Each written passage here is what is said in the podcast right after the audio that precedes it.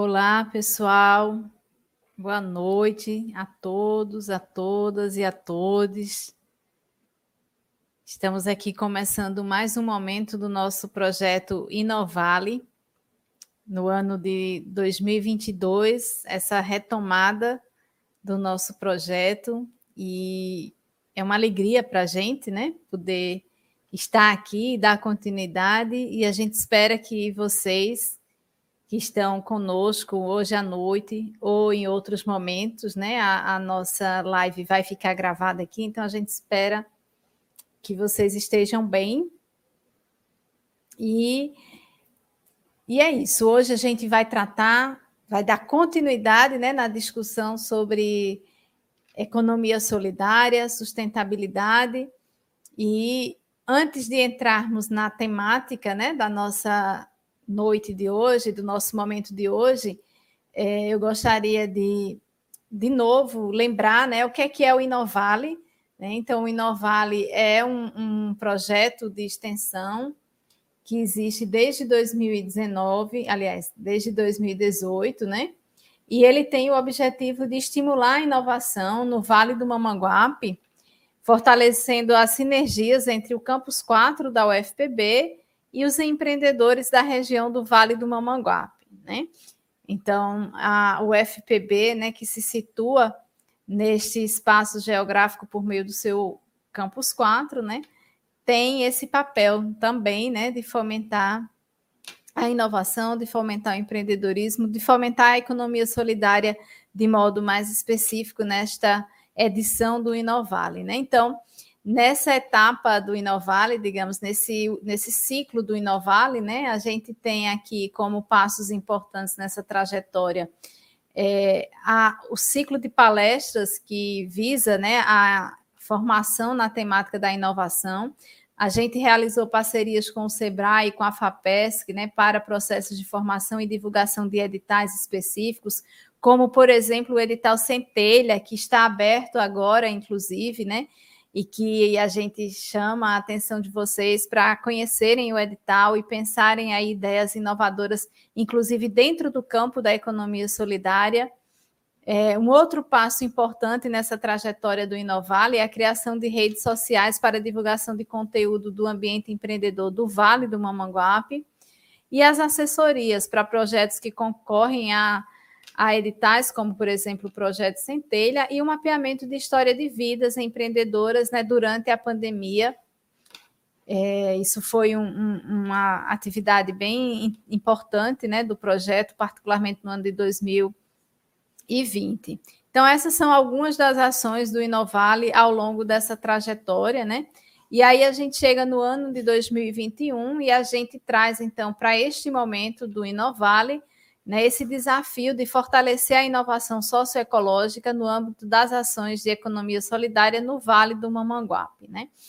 Então, a gente tem esse foco né, nessa edição na questão da inovação socioecológica, né, de trazer para essa discussão da inovação as questões sociais, as questões ambientais, né, e trazer essa discussão também para o seio da economia solidária é importante destacar, né? A equipe também, a gente tem aí, durante essa trajetória, é, vários professores e professoras né, do Departamento de Ciências Sociais Aplicadas, é, a gente tem professores do Departamento de Engenharia e Meio Ambiente, do Departamento de Educação, e estudantes né, de diversos cursos da UFPB, seja como bolsista, como é o caso do Murilo, né, que é o nosso bolsista do curso de Ecologia, seja como voluntários e voluntárias, como vocês vão conhecer na noite de hoje, a Natália e a Silvicleia, né, que são extensionistas voluntárias no nosso projeto. A gente tem parcerias né, com servidores técnicos do campus 1 da UFPB, né, o Zé Bezerra, que é o nosso coordenador adjunto, né? E e é um pouco essa a trajetória do Inovale. E aí a gente chega, então, na noite de hoje, né, com a temática da nossa da nossa live, da nossa aula, né, que é a questão do consumo solidário, né, e das finanças solidárias. Então, neste momento de hoje, a gente vai contar com a participação né, da Natália e da Silvicléia, que são alunas extensionistas né, que fazem parte do projeto. Elas vão trazer para a gente um pouco da discussão histórica, né, mas também atual, de como, como surge essa ideia do consumo solidário, como surgem as iniciativas de consumo solidário e de é, finanças solidárias. E para dar bastante concretude né, a essa discussão, a gente vai ter aqui a participação do Daniel, né, que vem aqui trazer é, diversas experiências que ele vive né, e participa do processo coletivo de liderança dentro do campo da economia solidária. Daniel é da Incubes. Daqui a pouco a gente vai apresentá-lo melhor, né? é, da comunidade São Rafael e vai trazer aí experiências belíssimas de economia solidária dentro da São Rafael. Então, desde já, né, o nosso imenso agradecimento ao Daniel, né, por estar aqui conosco, por compartilhar conosco seus conhecimentos e conhecimentos que foram é, construídos de forma prática, né, de forma vivenciando de fato a economia solidária, tanto e aí o Daniel passa, embora a nossa conversa de hoje seja sobre consumo e finanças solidárias, né? Mas o Daniel passa por praticamente todas as experiências da economia solidária, desde a produção, o consumo, as finanças. Então, vai ser muito rico para a gente nessa participação do Daniel. Então, para que a gente possa, de fato, é, entrar no conteúdo de hoje, né? Eu chamo então Natália, aluna extensionista do Inovale, aluna do curso de Ecologia da Universidade Federal da Paraíba do Campus 4. E Natália vai começar é, a apresentar essa discussão né, com a questão do consumo solidário. Natália, muito obrigada né, pela parceria ao longo desse projeto, muito obrigada por se desafiar né, em estudar a economia solidária, trazer aqui essa partilha né, dizer que esse projeto ele tem um, um, foco né, nos empreendimentos da economia solidária, mas também um foco nos nossos estudantes, nas nossas estudantes, porque essa acaba sendo uma temática que não é muito discutida, né? Então, é um processo de formação para fora e também para dentro dos muros da universidade. Então, obrigada, Natália, a palavra está contigo. Boa noite, boa noite a todos. Só um momentinho, gente, teve um erro aqui no slide mas já queria dizer que é um prazer estar aqui com vocês hoje. É, aprendi bastante né, com, com a professora Angeluce, ela me ensinou muito e continua me ensinando, né? E dizer que eu também estou nervosa, mas vamos lá. Mu, você pode dizer se o, o slide está aparecendo para você ou, ou não?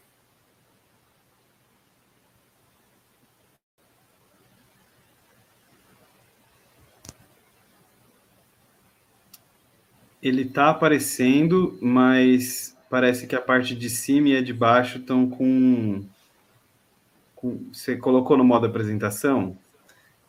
Eu coloquei, só que meio que parou, paralisou para mim. Aqui. Tenta fechar ele então e abre de novo o PowerPoint. Tá, só um momentinho, viu?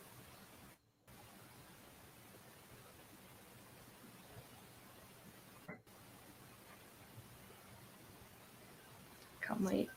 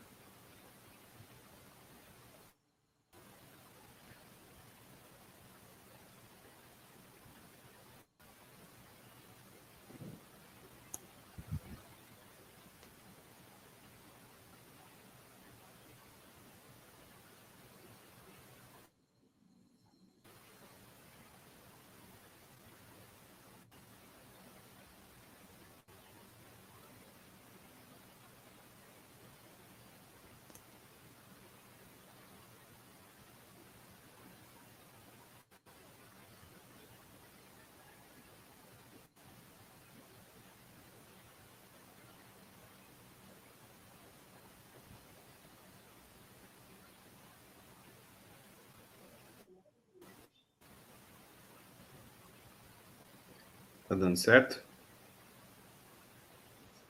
Tá. Tá abrindo novamente. Tá aparecendo para você? Ok, tá aparecendo já a janela do programa. Ok. Vamos voltar aqui. Abriu? Isso, agora coloca lá em modo apresentação, acho que vai dar certo. Ok.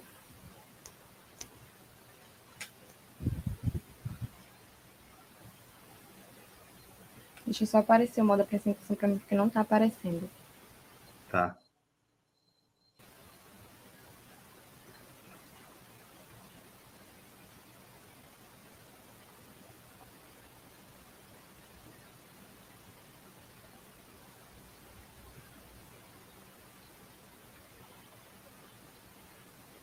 Você quer que eu mande para você a apresentação? Mas eu acho que vai demorar claro. muito, não vai? É, se ela tiver tá no arquivo. Tá, Tenta apertar a. Pronto, Murilo, a... já apareceu. Foi? Foi. Pronto, tá aparecendo para você? Carregando. Espera só mais um segundinho. Pronto. Aí, isso, deu certo. Se precisar, pode certo. chamar. Tá, tá certo. Obrigada, viu? Bom, gente, desculpa pela demora, pelo imprevisto, mas eu vou falar sobre consumo solidário e já passando para o próximo slide. É, a gente começa se perguntando o que é consumo solidário. E o consumo solidário ele é formado por uma constelação de formas democráticas e coletivas de produzir, distribuir e investir. E essas formas clássicas são relativamente antigas, as cooperativas de consumo, de crédito e de produção, que datam do século passado, elas surgem como soluções e algumas vezes de, de emergência na luta, na luta contra o desemprego. Para Owen, os vícios e o egoísmo são frutos de uma educação errada. Portanto, para que o cooperativismo ele seja entendido e apoiado em seus propósitos, é necessário que não só os cooperadores, mas o público de um de modo geral ele seja educado em seus princípios ou mais amplamente em sua visão de mundo. Em outras palavras, consumo solidário ele se define como ato de construir é, produtos que satisfaçam as necessidades do consumidor, mas que também eles atendam aos preceitos da, da moral, da ética ecológica né, e da sustentabilidade. Ou seja, produtos que eles, eles não cheguem a agredir o meio ambiente e que eles contribuam para um desenvolvimento com justiça social. Aí a gente se pergunta qual a importância do consumo solidário no Brasil. No Brasil, de acordo com o um relatório divulgado pelo Instituto de Pesquisa Econômico Aplicada, o IPA, existe cerca de 20 mil empreendimentos econômicos solidários distribuídos em mais de 2,7 mil municípios é, pelo país. Aí, de acordo com o professor e economista Rodolfo, a programação das ideias do consumo solidário tem como objetivo fortalecer a proposta de uma sociedade mais justa, divulgando a atuação de, um de grupos de trabalhadores que buscam uma conexão com o meio ambiente através de produção mais limpa, livre de agrotóxicos e em menor escala, é, alinhando o bem viver com a transformação social e eu trouxe três exemplos, que são o Santander, a Natura e o Cirela. E falando um pouco sobre o exemplo do Santander, que é uma iniciativa de voluntariado cooperativo e que tem o objetivo de contribuir para a melhoria da educação das crianças e jovens brasileiros. E a partir de 2017, no ano de 2017, o Santander teve a iniciativa é, de cooperar com algumas metas relacionadas aos Objetivos de Desenvolvimento Sustentáveis liberado pelas Nações Unidas. E aqui a gente chega na cooperativa de consumo, que são os princípios de Rochadelli, que são sete princípios, que é a adesão livre, o primeiro é adesão livre e voluntária, a gestão democrática, a participação econômica, a autonomia e independência, a educação, formação e informação, o inter interso, é, inter, desculpa, gente, intercooperação e o interesse pela comunidade. E no primeiro, que é adesão livre e voluntária, fala que nas decisões a serem tomadas, cada membro teria direito a um voto, independente de quanto investiu na cooperativa. Na gestão democrática, que é o segundo, é o número de membros de cooperativa que era aberto, sendo em princípio aceito quem desejasse aderir. No terceiro é sobre o capital emprestado à cooperativa, que pagaria uma taxa de juros fixa. O quarto seria as sobras, é, as sobras seriam divididas entre os membros em proporção às compras de cada um na cooperativa e as vendas feitas pela cooperativa. O quinto seria as vendas feitas pela cooperativa que seriam sempre feitas à vista. O sexto, os produtos vendidos pela cooperativa seriam sempre puros, isto é, não adulterados. E o sétimo e último é a cooperativa, ela se empenharia na educação na educação da cooperativa. Aí a gente pergunta por que os princípios de Rochdale eles foram criados.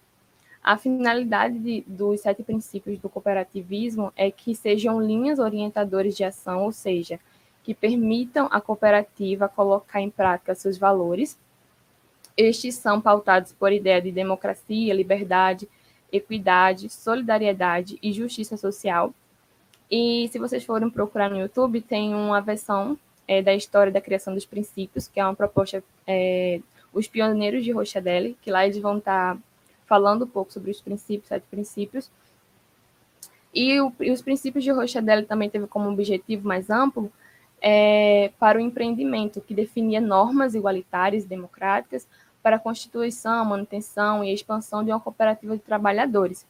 E esses operários, eles enxergavam o associatismo como forma de contornar, por meio da compra e venda comum de mercadorias, os efeitos perversos do capitalismo sobre a condição econômica dos trabalhadores assalariados, tendo alugado como o capital inicial de uma libra, né, um armazém e lá eles estocavam os produtos deles, no qual eles poderiam até vender por, por valores mais, mais abaixo, mais barato. Aí a gente fala sobre a expansão do comércio, que esta expansão se devia, sem dúvida, ao avanço da indústria e da urbanização, mas também às inovações que as cooperativas trouxeram ao comércio varejista e atacadista. O atacado é, cooperativo, que foi iniciado pelos pioneiros de Rochadelle e desenvolvido pelas sociedades atacadistas depois, ele alcançou diversas é, dimensões muito maiores do que os atacadistas é, convencionais. Só que as fábricas, assim como a frota, a plantação e etc., muitos outros, não tinham é, de cooper, cooper, cooperativo, é, eram empresas capitalistas possuídas por cooperativas é, cooperativas e dava exemplos de cooperativas de consumo semelhante aos pioneiros de Rochadelle, sendo criada em 1845 a 1850 nos Estados Unidos, na Suíça, na França e na Itália, e aplicando os princípios dos pioneiros, elas foram capazes de re, é, repetir o mesmo roteiro, do varejo ao atacado, depois a produção própria e finalmente a criação de uma união cooperativa nacional. E a crise do cooperativismo de consumo, que foi que começou a entrar em crise é, praticamente no mundo inteiro, depois da Segunda Guerra Mundial, e muito antes de, disso, um varejo capitalista começou a se desenvolver nos Estados Unidos, onde o cooperativismo de consumo só atingia dimensões é, poderáveis em 1920 descobriram que as vendas em massa poderiam reduzir drasticamente os custos de, de, intermediação mediante a mecanização e a automoção de muitas operações, e o automóvel, como um veículo familiar, facilitava as compras do mês, que podiam ser feitas à distância é, da moradia, ou é, o que acabou favorecendo a construção de shoppings é, na periferia das cidades, onde o terreno era, ficou mais barato, tornando economicamente viável construir estacionamentos gigantescos para muitos milhares de consumidores.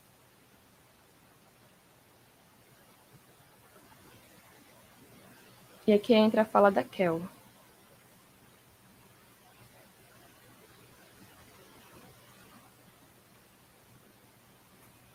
Natália, muito obrigada né, por trazer essa introdução, essa é, introdução à discussão do consumo solidário. Né?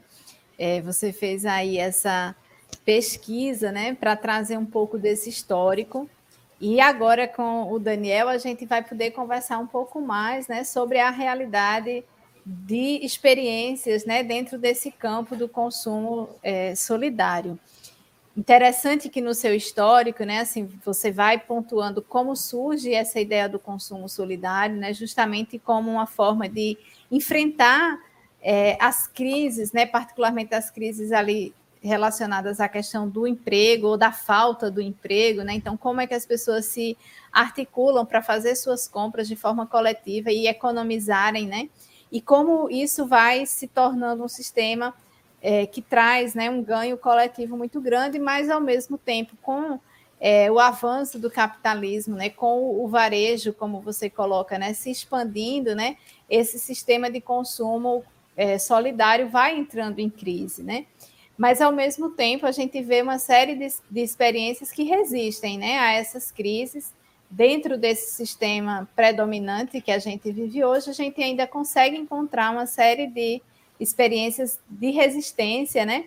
E que, particularmente, né, como você traz a, a necessidade de pensar a questão da sustentabilidade, né? Particularmente quando a gente vai nessa direção, a gente vai percebendo quanto é necessário retomar né, essas iniciativas de consumo de forma mais solidária. Então, eu gostaria de pedir agora, né, que a gente possa trazer para a nossa live o Daniel, né, e Apresentando então melhor o nosso convidado, né? Daniel é fundador do Instituto Voz Popular, é diretor de comunicação e marketing da Associação Brasileira de Radiodifusão Comunitária da Paraíba, Abraço PB, e coordenador de formação da Abraço Brasil.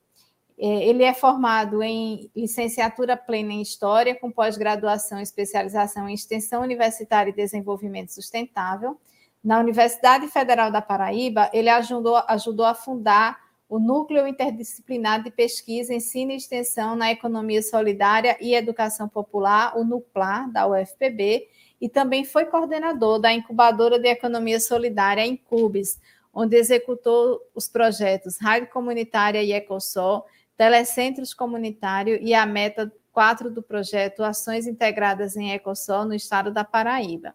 Daniel atua com assessoria ao terceiro setor nas temáticas de rádio comunitária, tem livros publicados na área, além de atuar com formações em economia solidária, autogestão, trabalho, associado ao estudo de viabilidade econômica, arranjos produtivos locais, cooperativismo, cooperativismo e finanças solidárias, com foco nos bancos comunitários de desenvolvimento, moedas sociais e fundos rotativos solidários. Ele também foi um dos fundadores do Banco Comunitário de Desenvolvimento Jardim Botânico e da moeda social Orquídea, na comunidade São Rafael, um lugar muito querido por mim. Também ajudou na criação da Rede Paraibana de Bancos Comunitários de Desenvolvimento. Então, com certeza, né, a gente tem muito a aprender, Daniel, contigo, com a tua trajetória, com a tua formação acadêmica e com a tua experiência de vida, né? E aí, passando a palavra para ti e dando né, um, um, abraço virtual a você, que eu também é, transmito a todas as pessoas da São Rafael. Daniel, é contigo. Então, gostaria que nesse primeiro momento, né, você trouxesse um pouco aí de como surge a economia solidária na comunidade São Rafael, e aí a gente foca essa primeira, esse primeiro momento na nessa trajetória, falando da produção e do consumo, e no segundo momento a gente fala mais sobre a questão do banco, da moeda, certo? Então, primeiro agradecer, né? Consegue me ouvir tranquilo, né? Sim. Pronto.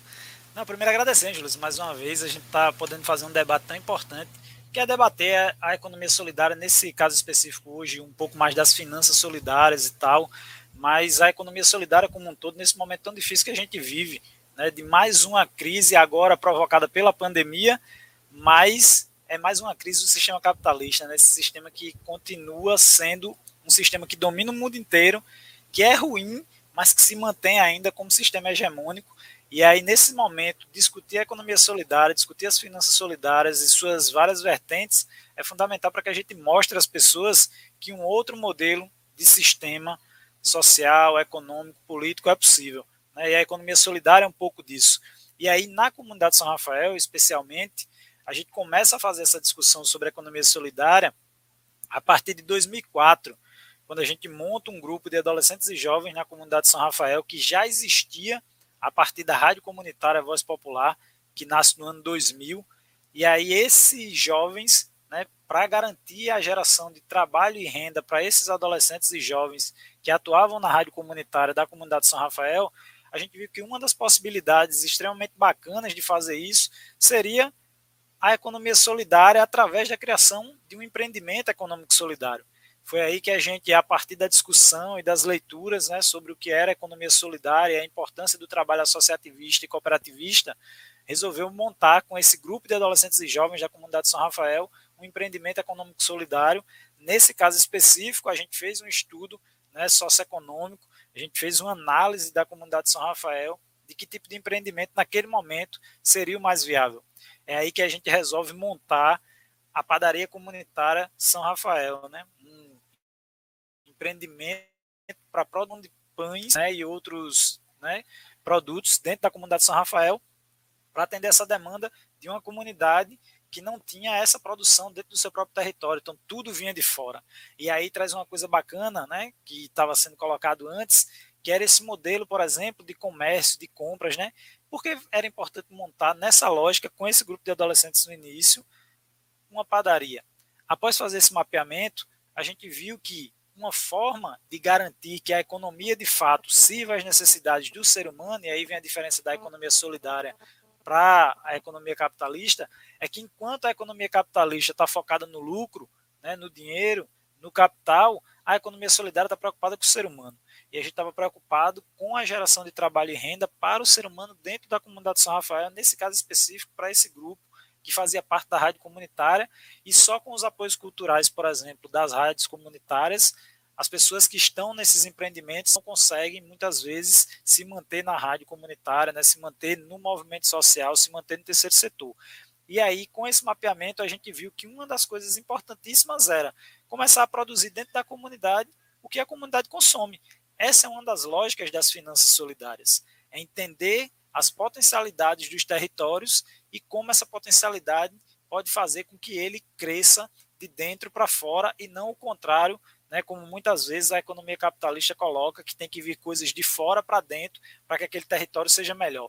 E aí, a padaria, né, por ser um item que todo mundo consome, né, que todo mundo consumia todos os dias e consome até hoje, você não tem essa produção dentro do território e que é uma produção simples, né, mas que a lógica é essa, é você, de novo, descentralizar a economia né, e colocá-la, de fato, nos territórios pequenos. É o que a gente chama de fortalecer as microeconomias e não quebrar a macroeconomia. Pelo contrário, mas fortalecendo as microeconomias, a gente garante uma macroeconomia forte, mas não ao contrário. A macroeconomia sozinha, ela não se sustenta. E o modelo capitalista que nós temos, e aí na pandemia isso ficou nítido, por exemplo, né? esse modelo está errado. Você tem grandes multinacionais que mandam em todo o consumo mundial que produzem seis grandes grupos, produzem praticamente tudo que a gente tem hoje nas nossas casas. Né? Então, isso é um negócio extremamente absurdo que a gente precisa refletir, precisa fazer uma modificação. E construir empreendimentos econômicos solidários nessa perspectiva do consumo solidário, das finanças solidárias, é garantir que dentro dos territórios empobrecidos a gente possa fortalecê-los com a criação desses empreendimentos, gerando trabalho, renda e fazendo com que esse recurso seja utilizado da forma mais justa possível. Essa é a lógica das finanças solidárias, é que as pessoas elas não enriqueçam individualmente, mas elas enriqueçam coletivamente, enriquecendo coletivamente a gente consiga fazer com que o território como um todo possa melhorar, né? Então, em 2005, desde 2000, com o funcionamento da rádio comunitária, buscando a democratização da comunicação e várias formas de melhorar o território da comunidade São Rafael. Em 2005, a rádio resolve, parceria com outras organizações, entre elas a Amazônia, a Associação de Prevenção à AIDS, a Incubadora de Economia Solidária da UFPB, né, é só Brasil e outros parceiros, discutir essa construção de um empreendimento econômico solidário com esse grupo de adolescentes e jovens que faziam parte da Rádio Comunitária Voz Popular e dos projetos né, da Rádio Comunitária. Se monta a padaria e a partir daí, né, gerando trabalho direto né, e renda para 10 adolescentes e jovens do projeto no início, você começa a desconstruir que dentro desses territórios, que dentro dessas comunidades, você não consegue criar empreendimentos. Né? Isso é uma mentira, isso é uma falácia. Você não cria justamente porque se coloca na cabeça dessas pessoas, no imaginário dessas pessoas que morar em territórios empobrecidos, que é o que a gente chama, né, as comunidades carentes, os distritos nas cidades do interior, né, e outros territórios, de que lá nada dá certo, que você não consegue. Você precisa sair do seu território, trabalhar em outro local, ou criar o seu negócio em outro local para que dê certo. E aí a gente mostra com a economia solidária, com as finanças solidárias, com esses empreendimentos que não. Você pode montar no território. Vai demorar um pouco mais? Vai. Porque aquela situação. Hoje nós temos o sistema capitalista como sistema predominante, né, como maior sistema. Nós precisamos hoje mostrar que existe uma outra economia, que outra economia é possível, e essa economia é economia solidária.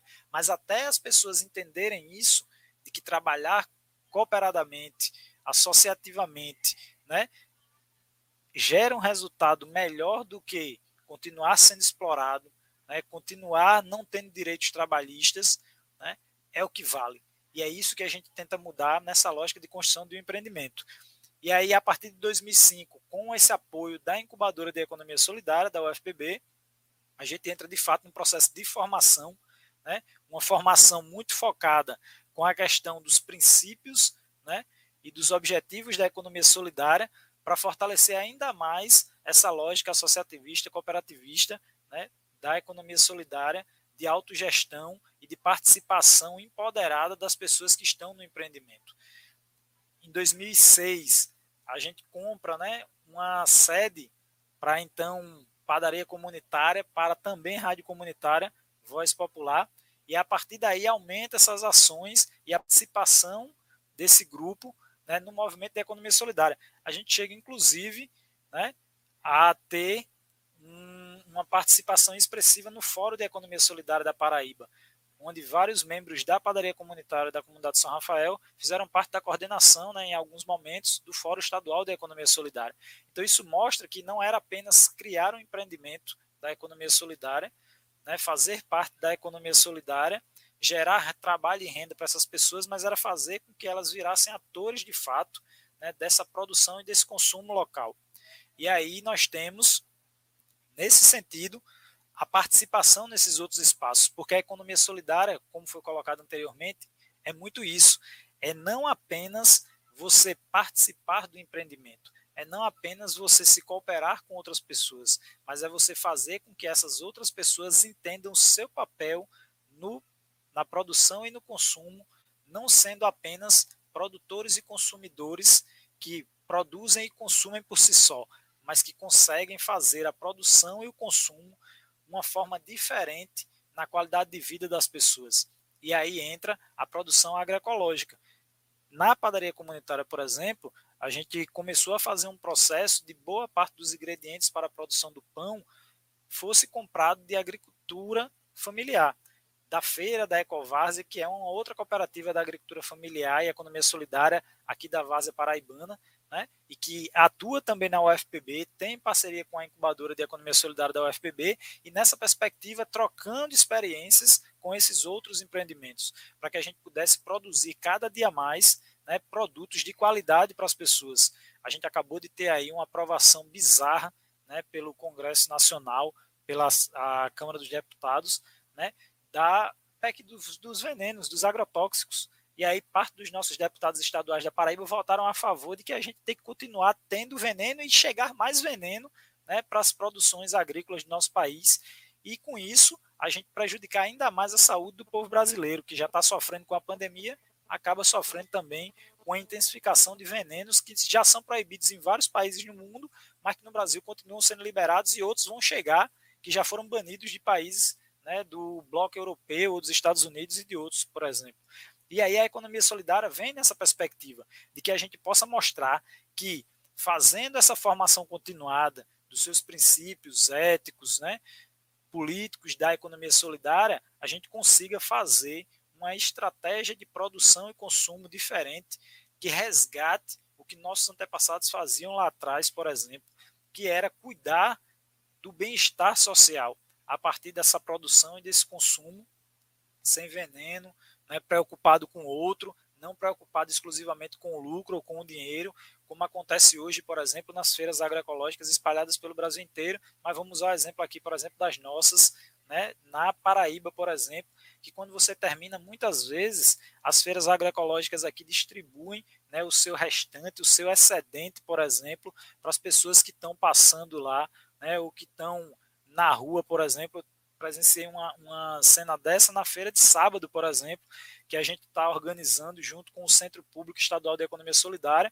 onde várias pessoas que estavam na rua, né, moradores de rua, né, trabalhadores da limpeza urbana, por exemplo, assim que a feira terminou, uma parte do excedente que sobrou da feira que não foi vendido, de ótima qualidade, foi pelos próprios feirantes, distribuído para essas pessoas que estavam lá passando por necessidade. Essa é a diferença da economia solidária para a economia capitalista. É a preocupação das pessoas que fazem parte dessa economia com as outras pessoas. Não adianta, por exemplo, como o sistema capitalista faz, que numa alta de preço ou numa queda de preço dos produtos, ao invés de fazer isso, por exemplo, que os feirantes da economia solidária fazem, de ajudar quem está precisando e de ir lá e distribuir, por exemplo, esse excedente, eles colocam num caminhão, levam no aterro sanitário e despejam um caminhão inteiro de tomate, despejam um caminhão inteiro de leite, despejam um caminhão inteiro de laranja, mas nem vendem mais barato, nem doam para as pessoas que precisam. Então, nessa perspectiva, que foi montada aqui na comunidade de São Rafael, a partir desses princípios da economia solidária, de preocupação com o ser humano, né, de participação das mulheres, de autogestão, de empoderamento do território empobrecido, que nasceu a experiência da padaria comunitária São Rafael e que mais um pouquinho à frente, depois a gente no segundo momento vai falar sobre a outra experiência que desdobrou da São Rafael para o restante do estado da Paraíba, que foi a experiência do Banco Comunitário Jardim Botânico. Mas só para dizer para vocês como tudo isso começou. Começou a partir de uma ação que já existia né, dentro da própria comunidade, discutindo democratização da comunicação e a importância da informação chegar com qualidade nas pessoas. A partir do momento que a informação chega, a gente pode, por exemplo, ter um empreendimento da economia solidária dentro do território. Isso que vocês estão fazendo aqui no Inovale, por exemplo, de abrir esses espaços de debate, é fazer com que pessoas conheçam experiências como essa. E com essa informação de qualidade, elas poderem ser também atores desse crescimento no seu próprio território, montarem seus empreendimentos e fazerem com que a economia solidária se espalhe. A gente precisa fazer com que mais informação de qualidade chegue nas pessoas. E essa informação de qualidade chegando, mudando a lógica desses territórios. Né? Então, isso foi só um pouquinho para a gente entrar depois nessa perspectiva do que é o banco comunitário. E porque eu estava dizendo, viu, Angelus? Uma hora é muito pouco para a gente debater essas coisas. Vocês têm que fazer como a gente na incubadora. Geralmente as nossas são três horas direto, né? De fato, Daniel, a gente é, fica numa situação muito difícil, né? Porque o ambiente virtual, ao mesmo tempo que nos traz essa possibilidade de hoje à noite chegar nas pessoas, mas chegar em outros momentos também, porque fica aqui disponível, né? Também a gente tem percebido um, um, um cansaço, né? Muito grande pelo o, a experiência que a gente viveu, né, está vivendo ainda, né, durante esse período de pandemia. Então a gente pegou esse tempo menor para tentar, pelo menos, despertar, né, nas pessoas a vontade de conhecer mais, né, e de se articular com essas experiências, né, para tecer aí suas próprias experiências. E aí dialogando, né, com essa tua primeira fala, assim, e aí pensando no Vale do Mamanguape, né, que a gente, claro que está aqui hoje, isso chega para todos e para todas e para todos em qualquer lugar, mas pensando aqui nesse território do Vale do Mamanguape, a gente teve um outro momento, né, dentro desse projeto Inovale, o ano passado, onde a gente conversou sobre as potencialidades do Vale do Mamanguape, né? E aí vai muito ao encontro, né, de, de de como você traz que nasce, como isso nasce na São Rafael, que é justamente identificando essas potencialidades, né? E aí a própria comunidade se organizando para produzir a partir dessas potencialidades e a partir das necessidades das pessoas que ali habitam, né? E que é, podem gerar, né? Esse, não somente a produção, mas esse consumo dessa forma, né? É, que tem realmente, como você disse, a diferença, né? É o foco na vida, no bem viver, né? Nas, nas pessoas, né? E aí, Daniel, o que você também traz, né? Que reforça essa necessidade de formação, né? Não somente para a criação dos empreendimentos, mas a nossa formação enquanto consumidores e consumidoras, né? E aí eu fico, né, trago essa pergunta para as pessoas, né, que estão acompanhando agora ou que vão acompanhar em outro momento, assim, é, em algum momento, né, essas pessoas já consumiram é, algo de um empreendimento de economia solidária, né? Tem refletido essa sua prática de consumo para que esse consumo seja mais é, consciente, né? E aí não somente consciente, porque aí a gente sabe que o modelo capitalista vai se apropriando né, dessas experiências, né, os, os, exemplos, inclusive, que a Natália trouxe, né, traz exemplos aí de empreendimentos capitalistas, mas que vão se apropriando de, de experiências do campo da economia solidária, e essas coisas vão ficando muito, é, as fronteiras vão ficando muito tênues, né? Então, é assim, são questões, né, para quem também está acompanhando a gente poder refletir. Mas daqui a pouquinho, Daniel, a gente continua contigo, né, para você trazer então essa segunda, digamos assim, essa, nessa segunda fala, essa continuidade da consolidação da economia solidária na São Rafael. E aí eu quero chamar então agora a Silvicleia, né, que que é aluna do nosso projeto, extensionista do nosso projeto, e que vai trazer, antes da fala do Daniel, né, uma visão mais histórica, né, de como é que surge essa discussão das finanças solidárias, né? E aí, da mesma forma que eu disse para a Natália Silvicléia, muito obrigada, né, pela disponibilidade em participar do projeto, em estudar né, essa temática e trazer, compartilhar aqui hoje nessa nesse momento de discussão, né, essa bagagem que você pôde acumular ao longo do projeto. Então, você está aí com a palavra, Vamos lá falar de finanças solidárias. Boa noite a todos, né? Eu gostaria de agradecer também. E hoje eu vou falar um pouquinho sobre finanças solidárias. Pode passar.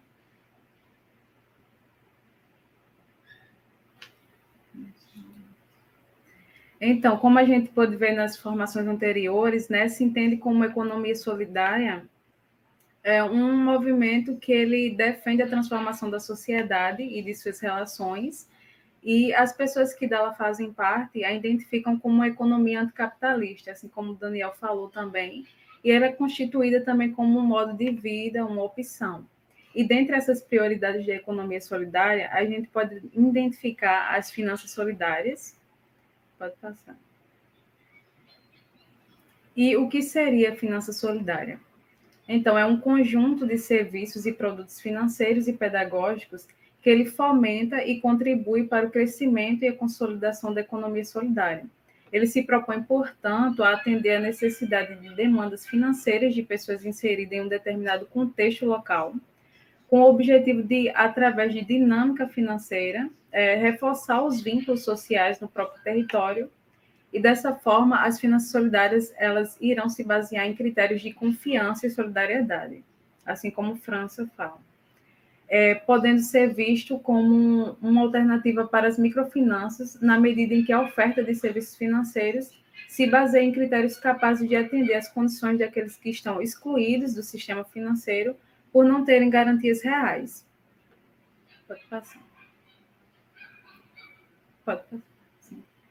E o seu objetivo é permitir que as pessoas excluídas desse sistema bancário ele crie seu próprio emprego, tendo como desafio nesse, nesse campo de experiência a democratização de acesso ao crédito, que faz parte do problema da seletividade é, neste acesso e, consequentemente, limita a oferta, né, ligadas à busca de rentabilidade das instituições financeiras. Pode passar. É, dentre essas propriedades, podemos encontrar né, as práticas de finanças solidárias, que são a poupança informal e poupanças caseiras, que são construídas coletivamente por pessoas e grupos devido ao não acesso aos bancos tradicionais. Pode passar. São práticas muito antigas e, como exemplo, temos os quilombos, que eles é, lutavam por autonomia e libertação, fazendo a gestão de seus recursos de forma solidária e coletiva. Pode passar. Vou falar um pouco também sobre os tipos de finanças solidárias que temos, pode passar, é, a cooperativa de crédito. Pode passar. Pode passar. É, as cooperativas de crédito elas foram invenções alemães. A urbana né, foi criada por Hermann Schutz Delcher, acho que é assim. E a primeira tentativa foi em 1850, onde a associação era uma associação filantrópica que começou com um capital equivalente a 140 dólares, é, emprestado por um grupo de amigos ricos. Já em 1852, é, estava inventada, então, a cooperativa de crédito, plenamente adaptada às possibilidades e às necessidades dos artesãos e dos pequenos comerciantes urbanos. A garantia do empréstimo ela era basicamente é, o caráter dos membros que os recebiam, pois se parte desses sócios não honrassem com seus débitos, é, outros sócios tinham que pagar por eles com seu dinheiro ou com suas propriedades. E já temos aqui é, a cooperativa rural, que foi criada por Frederic, e onde em 1846 e 1847, após passar por uma crise, ele descobriu que estava estava na falta de acesso ao crédito que os bancos limitavam a oferecer limitavam a oferecer aos grandes né, proprietários então, ele fundou várias é, organizações filantrópicas para vender pão barato aos famintos e também sementes com desconto aos camponeses. Em 49, ele criou a União Auxiliar de Apoio aos Camponeses Pobres. E em 54, após assumir a prefeitura de Hensdorf, ele criou uma organização beneficente com os mesmos fins e também os de cuidar de crianças abandonadas, empregar ex-criminosos e também ele tomou conhecimento da cooperativa de crédito do ERMA, porém adaptou é, às necessidades dos camponeses. A cooperativa de crédito ela não foi iniciativa dos próprios interessados, como a gente pode ver no de consumo, ela foi é, um, uma iniciativa mais de figuras políticas que tentaram inicialmente ajudar os pobres por meio de uma instituição filantrópica. Pode passar. Então, para entender um pouquinho da cooperativa de crédito, é, ela não é um intermediário financeiro como são os bancos e as companhias de seguro. Ela é uma associação de pequenos poupadores que se unem para para potencializar seu acesso ao crédito mediante o financiamento mútuo, mútuo e reúne pequenas poupanças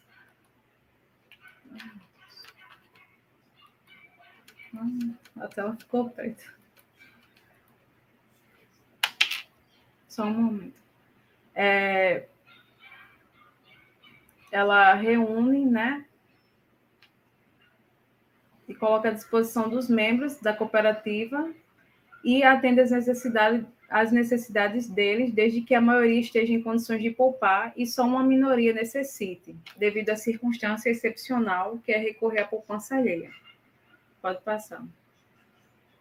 Temos também o clube de troca, que são um, que é um empreendimento da economia solidária em que as pessoas se encontram para trocar diferentes tipos de produtos serviços e saberes. E a proposta é que cada participante possa satisfazer suas necessidades sem utilizar o dinheiro. Para isso, é, a maioria dos clubes se utiliza de uma moeda social para realizar essas trocas, mas em alguns casos é, funcionam sem moeda também. Então, esse tipo de troca ela vai ser chamada de escambo. O objetivo principal é fortalecer a economia local, os pós-produtores e consumidores é, se encontram para satisfazer essas necessidades sem precisar de, de dinheiro. Ou seja, há uma troca, por exemplo, de roupas, alimentos, sabão, corte de cabelo e etc. Pode passar. Temos um exemplo é, interessante que é o Clube de Trocas, que é o Casa Blanca, que ele é da zona sul da cidade de São Paulo. Ele foi fundado desde 2011, né? E é um clube, clube realizado no Centro Educacional Unificado, é, é um fruto de parceria entre a Associação dos Moradores desse lugar e a intenção principal do clube é estimular a troca, possibilitando, a partir desses encontros entre as pessoas e acesso a produtos e serviços, uma ferramenta pedagógica para se discutir o consumo é, em nossa sociedade. Pode passar. Temos também os fundos rotativos solidários. Hum, só um momento.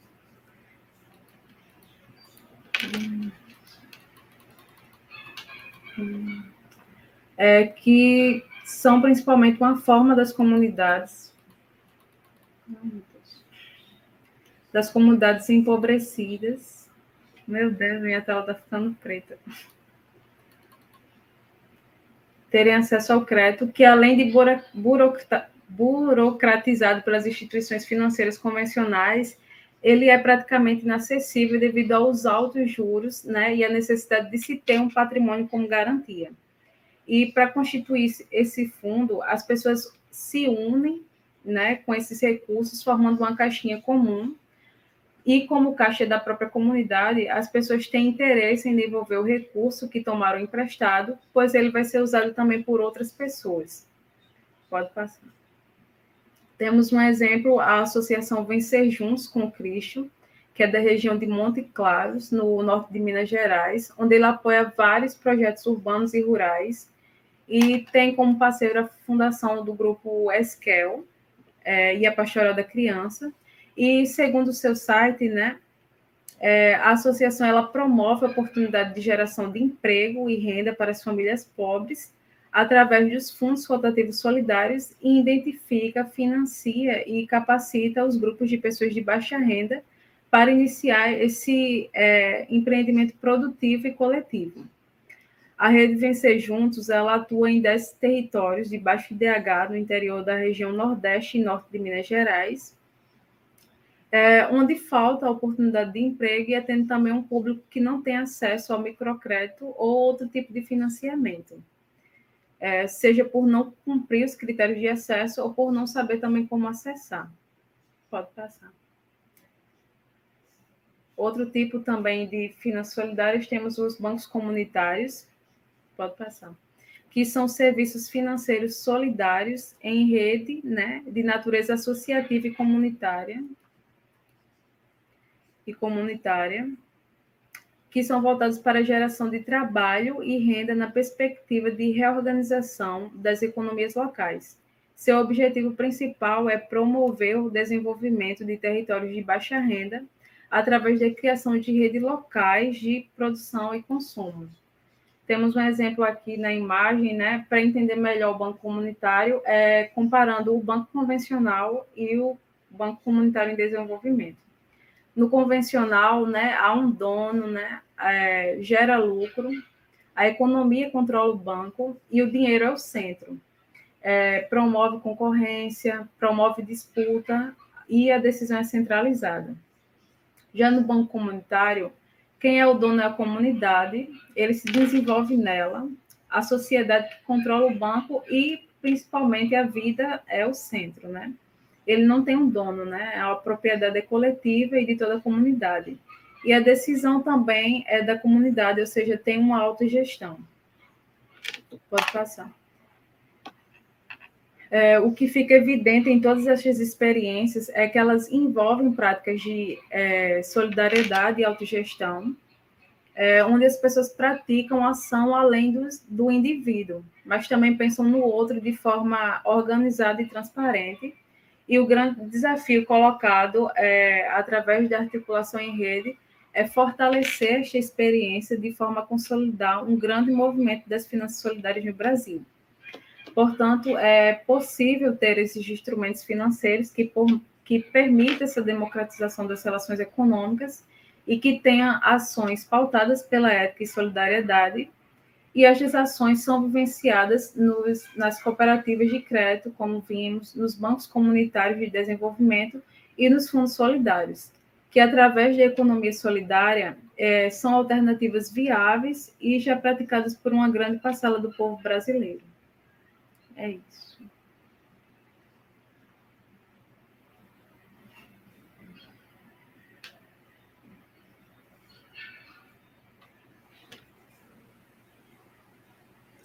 Cicleia, muito obrigada. Uma excelente é, introdução né, à discussão da, das finanças solidárias é, como o Daniel colocou, o tempo é muito curto, né? E aí a gente tem esse desafio de, em tão pouco tempo, trazer a trajetória, trazer um pouco da atualidade e trazer também exemplos, né? E aí Silvia Cleia pegou exemplos diversos, porque o exemplo de hoje à noite que a gente vai se aprofundando é o dessa experiência da comunidade São Rafael, e aí a gente queria também trazer outras experiências para que as pessoas possam se inspirar, né? E possam buscar conhecer mais e pensar aí sua prática dentro do seu território, né? A partir dessas possibilidades tão diversas, né? Então eu queria pedir para que o Daniel volte, né, conosco aqui na tela, para que ele possa então agora nessa sua segunda fala, né, materializar ainda mais para a gente essa questão das finanças solidárias, né, trazendo aí, então, essa experiência da comunidade São Rafael, do Banco Comunitário e da moeda social que vocês têm aí na comunidade. Vamos lá, Daniel, dando continuidade. Então, tudo começou lá atrás, como eu disse para vocês, em 2000, com a experiência da Rádio Comunitária Voz Popular. A partir da discussão de democratização da comunicação, você leva informação de qualidade para as pessoas e com essa informação faz com que as pessoas reflitam sobre o seu papel na sociedade. A partir daí, se discute que, para além da democratização da comunicação, você precisava gerar renda e trabalho para essas pessoas dentro do território. A primeira experiência que a gente discute, uma experiência de economia solidária. A padaria comunitária, um empreendimento econômico solidário formado por adolescentes e jovens e tal, para produção de pães e, e biscoitos, pizza e outras coisas dentro da comunidade para geração de trabalho e renda um dos empreendimentos mais antigos, inclusive, da Paraíba, a partir do momento do surgimento da economia solidária no Brasil. Né? Como vocês viram aí antes, ela trouxe um pouco dessa construção histórica da economia solidária e depois das finanças solidárias. Ela já aconteceu em outros lugares do mundo. A comunidade São Rafael não inventou a roda, a roda já existia, a gente só colocou ela para girar. E aí, dentro dessa discussão de economia solidária, existe um outro segmento, existe, que foi esse que ela colocou, das finanças solidárias composto pelas cooperativas de crédito, pelos fundos rotativos solidários, pelos bancos comunitários de desenvolvimento, né, que podem ou não usar uma coisa muito bacana que já existia antes mesmo da economia solidária, que são as moedas sociais. Vários eventos, por exemplo, várias organizações né, já usavam moedas sociais antes da gente ter no Brasil o conceito de economia solidária. Mas, quando surge de fato o conceito de economia solidária, e aí a gente tem esse marco temporal em 2002, quando o professor Paul Singer, né, nosso saudoso professor Paul Singer, lança o livro Introdução à Economia Solidária, né, e em 2003 ela vira política pública nacional, criando inclusive uma Secretaria Nacional de Economia Solidária, a gente coloca como marco temporal de, de fato o surgimento da economia solidária no Brasil. Porque antes né, a gente tinha vários movimentos, discutindo cooperativismo, associativismo, mas a gente não tinha de fato o que era isso. Né? E aí, em 2002, com o lançamento desse livro, né, que é um clássico, que é a Introdução à Economia Solidária, a gente tem esse marco de que, de fato, no Brasil surge um novo modelo econômico que já existia em outros países com outros nomes, como é né, economia social, economia popular e por aí vai, mas que no Brasil né, tem de fato esse nome a partir desse livro do professor Paul Singer de economia solidária. E aí, uma das coisas que a gente vê nos empreendimentos de economia solidária, que a gente via que era fundamental para que esses empreendimentos se fortalecessem a cada dia, era um instrumento que pudesse autofinanciar esses empreendimentos. Porque eu coloquei para vocês, ah, mas a padaria pode ser autossustentável, não é? Pode. Né? A partir do momento que ela produz os pães, as pizzas, bolos e outras coisas, ela vai vender, vai arrecadar um recurso, vai dividir entre as pessoas que estão lá de forma justa mas não necessariamente ela pode começar sozinha, ela pode se manter sozinha ou ela pode arrecadar sozinha inicialmente o valor que ela precisa para se manter. E aí como é que a gente faz isso? A gente faz isso usando essa outra área da economia solidária que são as finanças. Podem ser as cooperativas de crédito, podem ser os bancos comunitários, podem ser os fundos rotativos, podem ser os clubes de troca, que existem espalhados pelo Brasil todo. Mas vamos focar aqui nos bancos comunitários, que é a nossa discussão e foi a experiência que a gente resolveu adotar aqui na comunidade de São Rafael. Como eu coloquei para vocês, a gente não inventou a roda, ela já existia. A gente só fez ela girar. E aí, fazendo ela girar, a gente foi conhecendo outros atores e atrizes que discutiam a economia solidária em todo o Brasil e que a gente podia, a partir dessas ações que aconteciam em outros territórios, trazer aqui para São Rafael e vice-versa. E essa experiência do Banco Comunitário, a partir da experiência da padaria comunitária em 2005, em 2012, a gente começa a discutir uma outra forma de ampliar o desenvolvimento territorial da comunidade de São Rafael. Que forma era essa? Era tentando construir uma articulação entre todos os produtores e consumidores da comunidade. Como é que a gente fazia isso? A gente não conseguia fazer isso com a padaria. A padaria mostrava que as pessoas poderiam montar seus negócios coletivos. Tinha os adolescentes que já geravam sua renda, a gente já tinha comprado sede, por exemplo, né, e tal, mas muita gente ainda não acreditava que isso poderia de fato dar certo, que essa lógica cooperativista, associativista, de economia solidária poderia dar certo. E uma das formas que a gente achou para fazer com que essas outras pessoas participassem desse processo de discussão de economia solidária foi o Banco Comunitário de Desenvolvimento, que nasce lá em Fortaleza, em 1998, no Conjunto Palmeiras. Lá eles fundam o primeiro banco comunitário do Brasil e do mundo, né, que é o Banco Palmas, e a partir daí, com a criação de uma moeda própria, o Palmas, que é essa moedinha aqui, o pessoal lá do Conjunto Palmeiras mostrou que o território, que as favelas do Brasil, eles não são territórios pobres, eles são territórios empobrecidos.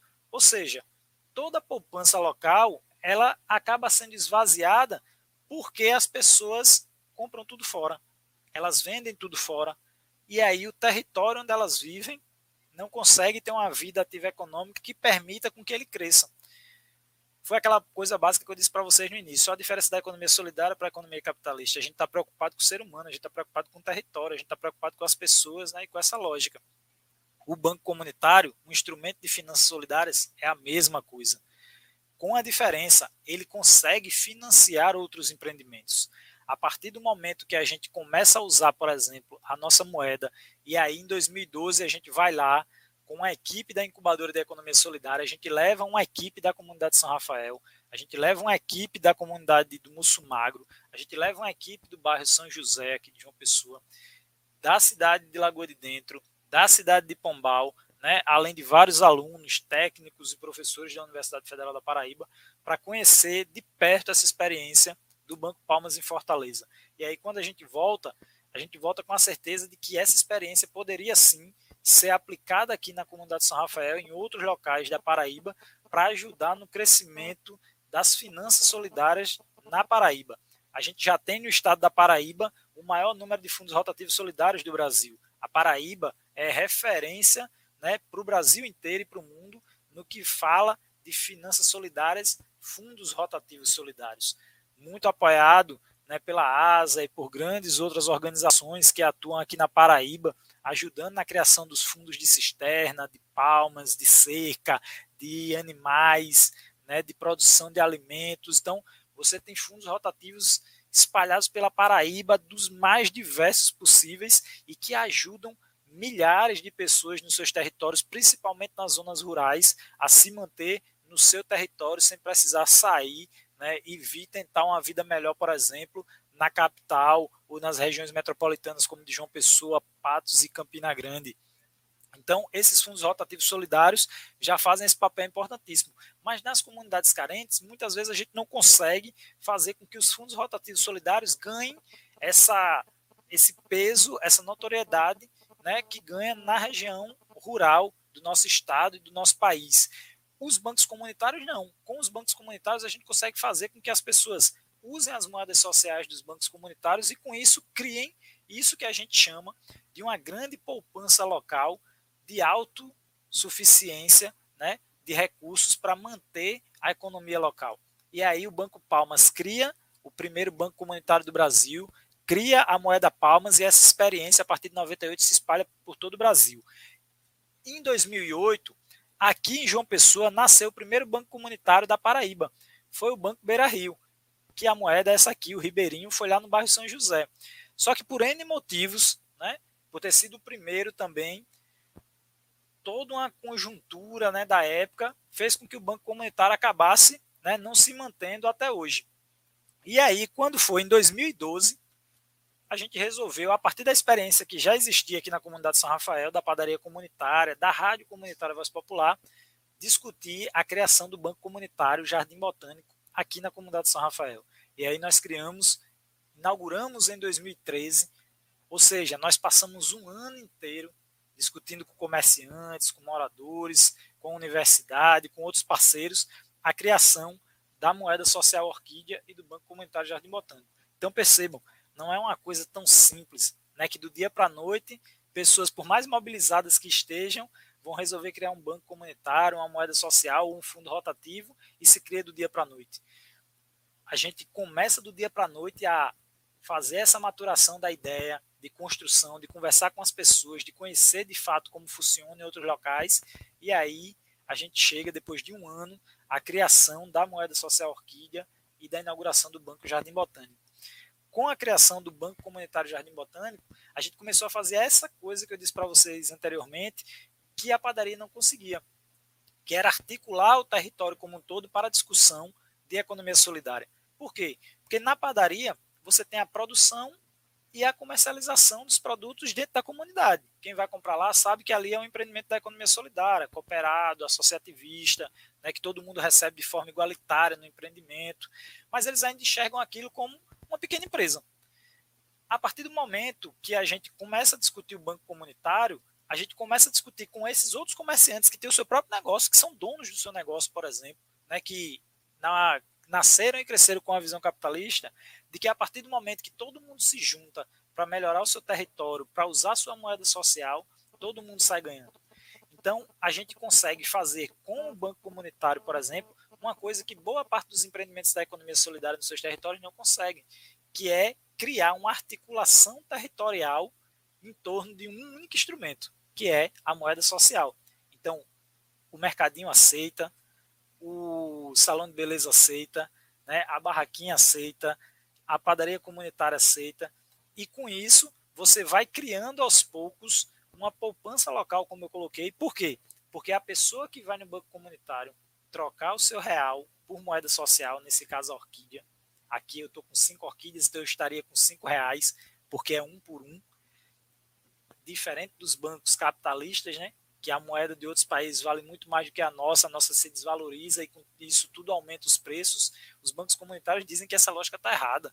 A gente não pode simplesmente, ao bel prazer de um gerente do Banco Central, do ministro ou de um modelo econômico, dizer que a nossa moeda vale menos do que a de outro país e, com isso, destruir toda aquela lógica econômica do território. A gente está dizendo que a moeda ela tem que valer de fato o preço do produto. E aí por isso que a nossa moeda social, de todo o Brasil, de todos os bancos comunitários, elas valem um por um. Porque né, o valor do produto, de fato, é o valor real dele, né, e não de especulação. E aí, quando você troca, aqui eu tenho cinco orquídeas, eu troquei por cinco reais. Então eu vou no comerciante, por exemplo, e compro esses cinco reais, que são cinco orquídeas, de pão. Vamos dar um exemplo aqui. Quando esse comerciante aqui na comunidade de São Rafael, por exemplo, ele vai no banco comunitário trocar a orquídea que ele recebeu, porque ele precisa comprar os produtos dele fora. Ele ainda não consegue comprar dentro da comunidade. Ele precisa do real. E aí o que, é que esse comerciante faz? Ele deixa 1% desse valor aqui dos 5 no banco comunitário. E esse 1%, o que é que o banco comunitário faz? Se fosse um banco convencional, tipo o Santander, que foi citado aí anteriormente, o Bradesco, né, o Itaú e outros, eles iam pegar esse dinheiro e iam investir e iam cobrar juros monstruosos se você quisesse pegar um empréstimo no banco. No banco comunitário, o que é que o banco comunitário faz com esse valor? Ele cria essa reserva dentro do território e utiliza para empréstimo dos próprios moradores. Imagine que boa parte dessas pessoas que estão nesses territórios recebem um salário mínimo, no máximo, e a grande maioria nem isso recebe. E aí eles podem pegar um empréstimo no banco comunitário em moeda social de até 100 orquídeas, que equivale a 100 reais, e pagar em até quatro vezes sem juros. Ou seja, é um banco que não está preocupado com a lógica dos juros da dívida da pessoa né, do sistema capitalista. Ele está preocupado em fazer com que o dinheiro circule no território e, circulando no território, garantir o desenvolvimento do mesmo. É isso a importância de ter um instrumento como esse. Porque quando você está apenas com a padaria comunitária, ou quando você está apenas com um grupo de costura de mulheres, ou quando você está apenas com a lavanderia comunitária, com a cozinha comunitária, fazendo suas produções e vendas no território, você, na maioria das vezes, não consegue articular os outros segmentos econômicos do território, porque não tem muita ligação entre um determinado empreendimento e outras ações. Mas quando você faz com que todos usem, por exemplo, a moeda social e entrem nessa grande cadeia produtiva econômica do território, que é essa grande teia da economia solidária, a gente faz com que o território como um todo cresça.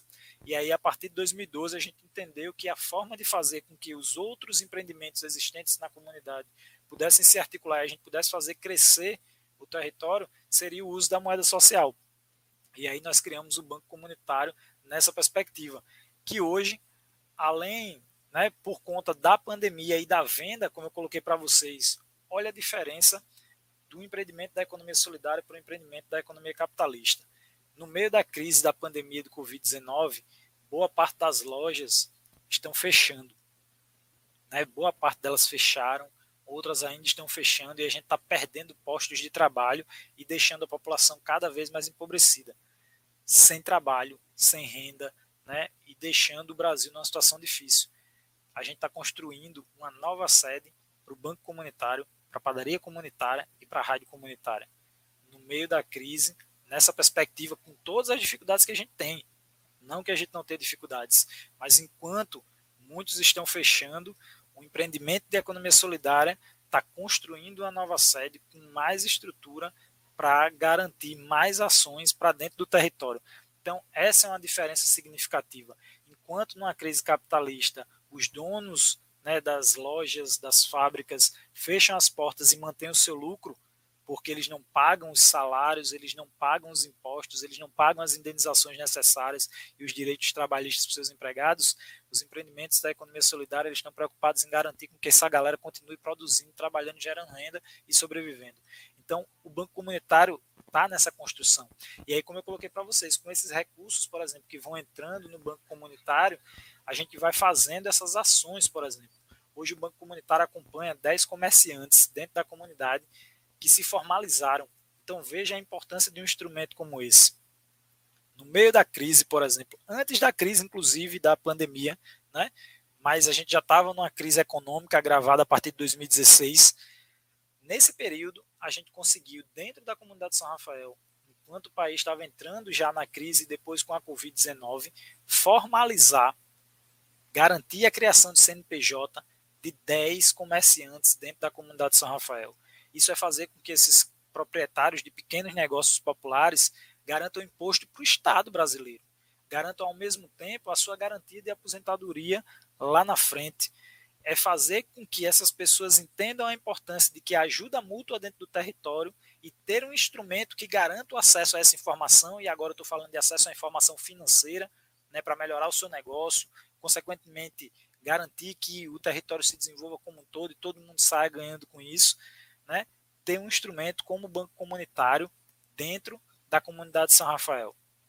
Quando nós fizemos isso, a gente garantiu que 10 informais passassem a ser formais, tivessem garantia de pagamento de imposto para o Estado, por exemplo, né, o que melhora na arrecadação do município, do Estado, da União, e ao mesmo tempo fazer com que a gente criasse outros dois instrumentos fundamentais para garantir o acesso ao sistema financeiro das pessoas excluídas do sistema convencional. Foi falado antes aí do modelo bancário que a gente tem. Né? O modelo das finanças solidárias diz o seguinte: aí, não é o, as finanças que estão erradas, é o modelo capitalista que está. As pessoas precisam pagar sua conta de água, precisam pagar sua conta de luz, precisam pagar sua conta de internet, senão a gente não estaria fazendo essa live aqui agora, por exemplo.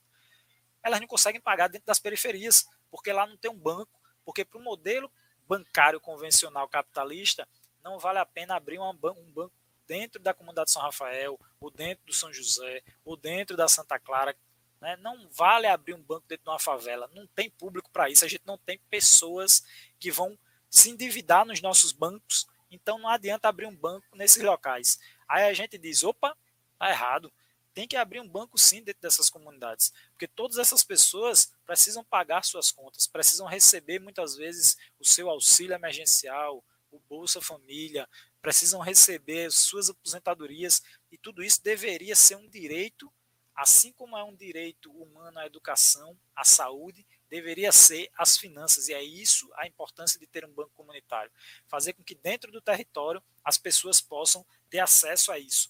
E por isso, na evolução e na discussão dos bancos comunitários, em 2015, a gente começa a discutir uma nova forma de evolução do banco comunitário e se cria o aplicativo É Dinheiro, que é esse cartão hoje que nós temos, que também é um aplicativo para celular, criado pela Rede Brasileira de Bancos Comunitários e que hoje funciona em mais de 60 bancos comunitários de todo o Brasil, unindo esses bancos comunitários em torno da plataforma É Dinheiro, fazendo com que todo o dinheiro que circula dentro dessa plataforma, 2% do valor volte para os bancos comunitários para que eles possam investir dentro dos seus territórios, como a gente está fazendo aqui na comunidade São Rafael, construindo não só a nova sede do banco, da padaria e da rádio, mas um espaço de lazer para os idosos, para as crianças e para a população da comunidade São Rafael.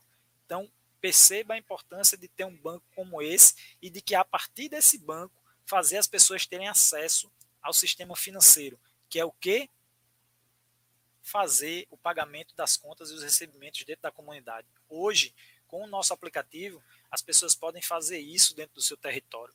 E isso é fundamental, porque quando as pessoas pagam suas contas e recebem dentro do território, elas ajudam a crescer o território, porque o dinheiro está girando lá. Essa é a lógica da moeda social, é fazer o dinheiro circular dentro do território. Quando a gente entende isso, a gente faz o território crescer. A pandemia veio, o que, é que a pandemia mostrou? É que a economia importante é a economia da proximidade.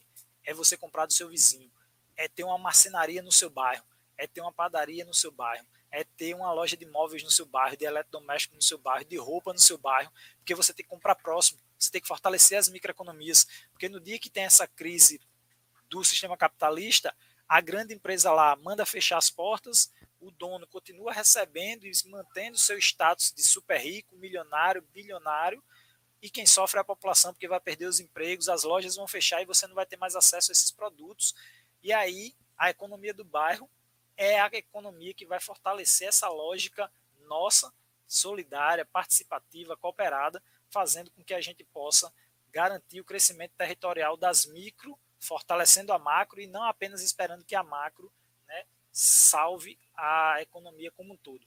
Então, essa é a lógica de criar um, um banco comunitário, fazer com que as pessoas tenham acesso ao sistema financeiro bancário de forma solidária e participativa, diferente do que é o sistema bancário nacional, por exemplo. Né?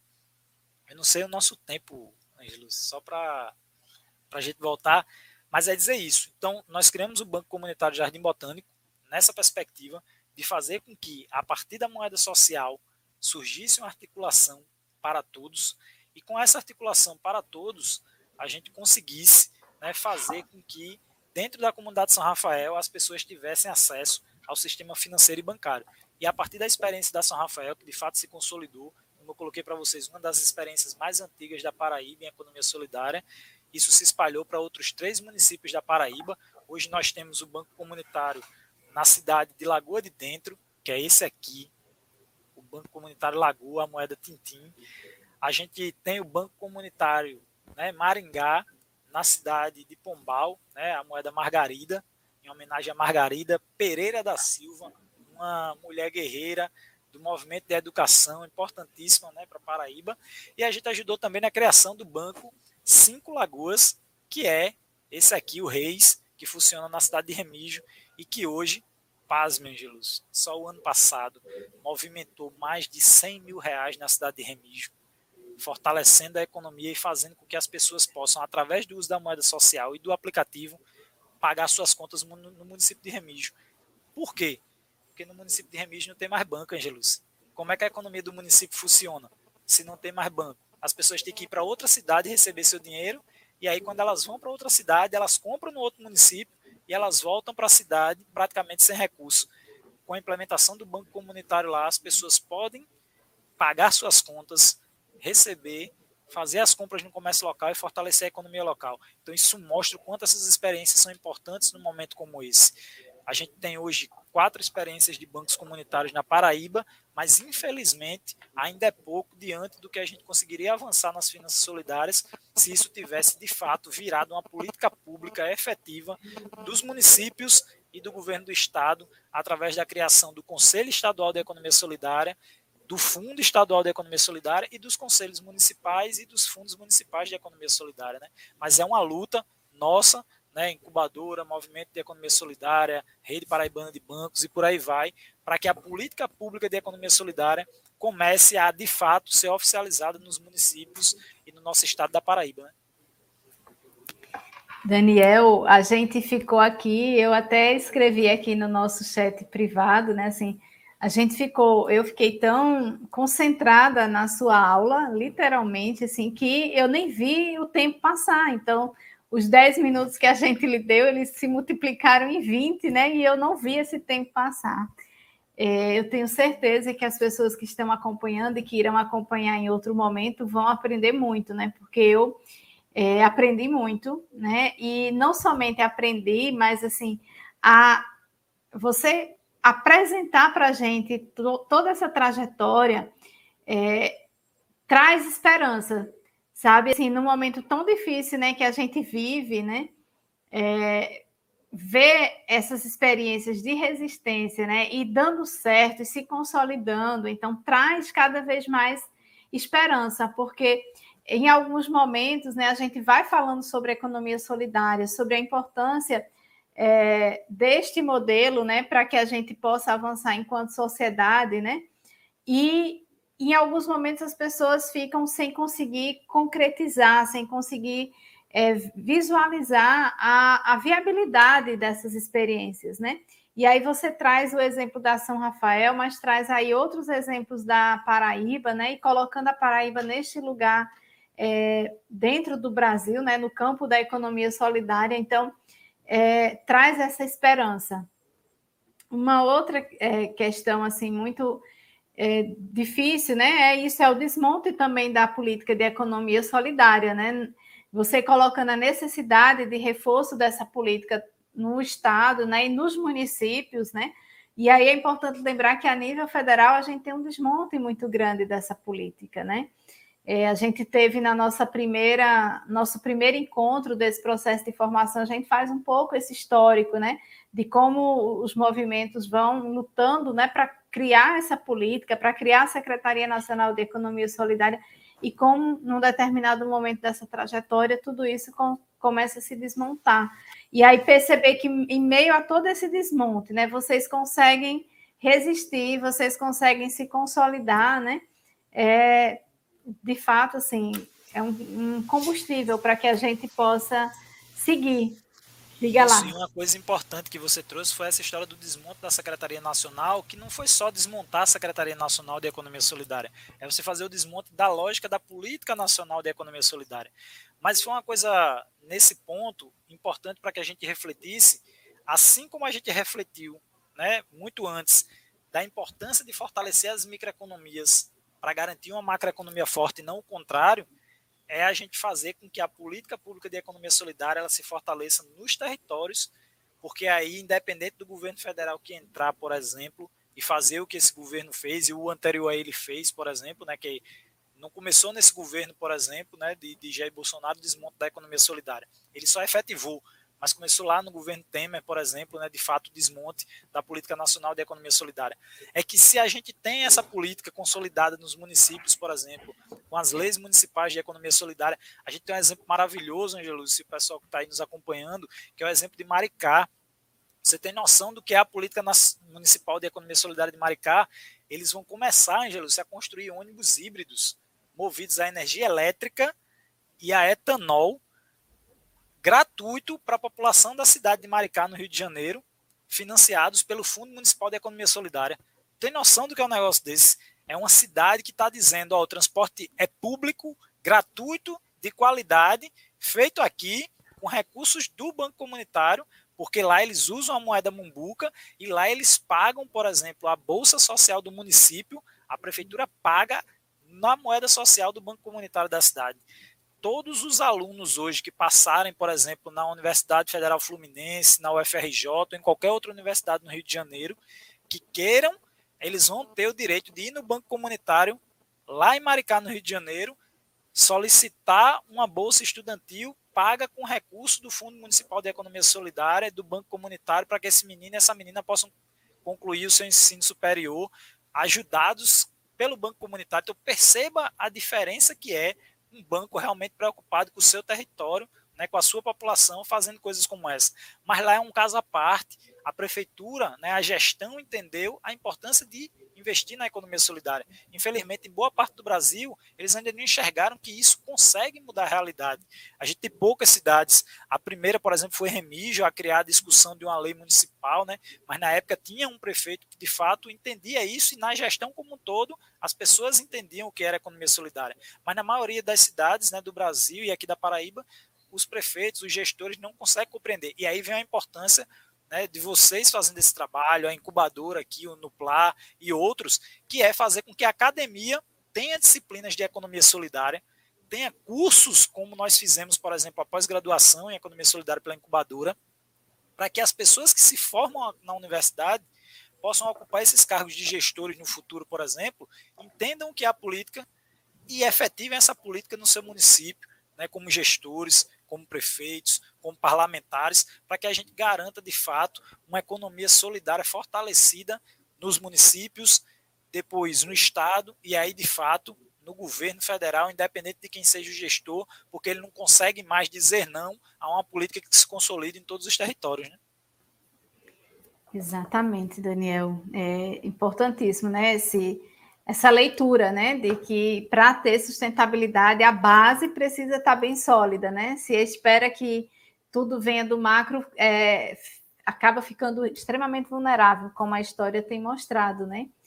É, Daniel, acho que assim a gente já chegou aqui no tempo né, da nossa live, a gente é, quer muito agradecer tua presença, né? Agradecer todas as pessoas que estão aí junto contigo, fazendo essa construção dentro da São Rafael, né? E estimulando outras construções. Agradecer a Incubes, né? Que é um, uma experiência da UFPB. Eu, eu coloco mesmo assim como experiência da UFPB muito inspiradora, né? Para todos nós. Né, o Nupla também que você constrói, né? Então, todos esses espaços aí de construção dentro da São Rafael, né? e dentro da universidade que você vem construindo são espaços de inspiração para a gente. Eu espero que esse primeiro momento aqui, né, nesse da presença de vocês dentro do Inovale possa inspirar as pessoas que fazem parte do Inovale, né, os estudantes e as estudantes do Campus 4, o Vale do Mamanguape, né? Fiquei aí, à medida que você ia falando, né, eu lembrando que a gente está com esse edital da FAPESC, né, é, aberto né, do programa Centelha. E aí, assim, poxa, ainda dá tempo de pensar uma experiência né, dentro do campo da economia solidária para concorrer a esse edital, né? Se não der tempo para agora, né? Mas que a gente espera que esse edital volte novamente no próximo ano, né? E que a gente tenha é, esse estímulo, né, para começar a dar esses passos. Como você bem colocou, é, é, é uma construção não é uma construção da noite para o dia, né? não é uma construção fácil.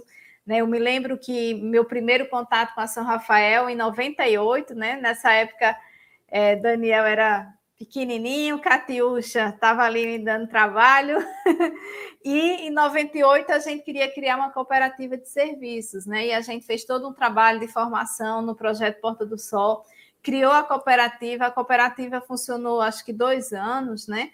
mas é muito, era muito difícil naquele momento, né? É, e aí a cooperativa não teve êxito, né? Assim, teve êxito durante dois anos, mas depois não se não se é, consolidou, né? Mas aí alguns anos depois chegam novos novos projetos, né? Novas experiências e aí importante demais, né? O papel de uma incubadora, porque a incubadora dá essa, essa base, né? Dar essa sustentação durante um período maior de tempo, né? Então, destacar isso, né? E, e é isso. É, talvez a, a Natália, a Silvicléa, o próprio Murilo que está aqui conosco, talvez vocês tenham alguma questão para o Daniel. Se vocês tiverem, vocês fiquem à vontade para colocar. essa, as questões, alguma ponderação. Enquanto eles vão fazendo as questões, eles entre todo mundo na tela aí, né? Pode entrar todo mundo Exatamente. na tela. Exatamente. Coloca, Murilo, todo Falar mundo do na tela. Aí que vocês estão falando do edital, eu não vou nem dar um bizu assim, ó, mas só para dar um bizu, viu? A gente está no meio da lógica da tecnologia. Imagina, Jesus, a gente criar, por exemplo, né? Aqui em João Pessoa não pode, porque tem uma lei que proíbe. Né? João Pessoa é a única cidade no Brasil que tem uma lei que proíbe mototáxi. Mas se não fosse por isso, imagina, Gelu, se a gente tem mototáxi em praticamente todas as cidades do Brasil, né? Que aí não, não é diferente, por exemplo. Veja só essa molecada criar um aplicativo exclusivo para os mototáxis do território. A gente perde o espaço, por exemplo, quando um, um aplicativo capitalista como Uber, por exemplo, e outros ganham um mercado todo mundo quer se cadastrar e o dinheiro fica todo para o dono desses caras que ficam bilionários com aplicativo de tecnologia, enquanto de fato o trabalhador e a trabalhadora está lá ralando e não consegue receber um valor digno e nem volta um imposto, por exemplo, para o Estado brasileiro. Imagine se a gente consegue criar aí um aplicativo para os mototáxis da região aí de vocês, com esse recurso, por exemplo, já indo direto para a prefeitura, por exemplo, o valor do imposto, cobrando um preço justo por viagem garantindo de fato a legalidade desse serviço. Eu estou dando um exemplo para ir, mas eu estou dizendo, né, como a gente está discutindo, por exemplo, com a, o E-Dinheiro, que é o nosso aplicativo para celular da moeda social, por vários alternativos em outros municípios onde aceita a moeda social do Banco Comunitário. Isso é uma discussão que a gente está fazendo.